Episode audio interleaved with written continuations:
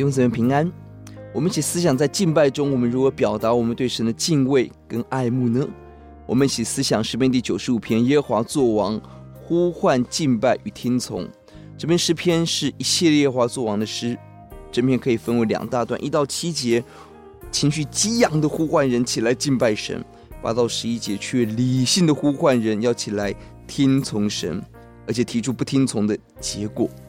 这篇诗很可能是以色列人在祝棚节所唱的诗歌，一方面是欢乐的感恩赞美，二方面也深度的信仰反省与悔改。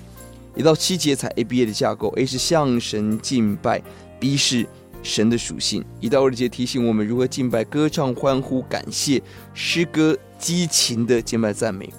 第六节提到了三个动词：屈身、敬拜、跪下，极其谦卑的态度在神的面前。第七节更提醒我们要听。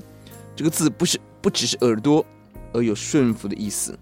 从一到二节的慷慨激昂，到六到七节的夫妇安静聆听，这是我们敬拜的典范。三到五节提醒我们为什么敬拜，因为神是大神，是大王，超越万有，超越万神，没有任何希腊神话的神明相斗，只有完全的超越。四到五节提到了地、山、海、旱地，这是神的创造。是属神的，神的大手托住万有。我们的神有多大，我们对神的信心尾声就有多大。第七节提到了重要的动词听，第八节到第十一节引用了旷野的日子，祖宗不听的结果，硬心就是不听，米利巴就是争闹，玛撒就是试探。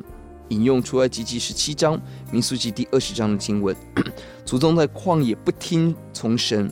向神争辩要水喝，发怨言。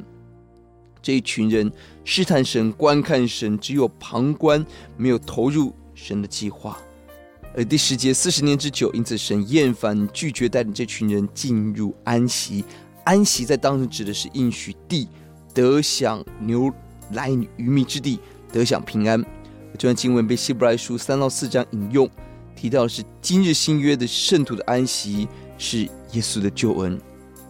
这一篇圣经提醒我们，敬拜有激情的感赞美、欢呼，有安静的反省、聆听，更有深度的认罪悔改。这是神的子民对神作王应有的回应。要记得第七节，因为他是我们的神，我们是他草场的羊，是他手下的民。唯愿今天你们听他的话。敬拜的高峰就是听从。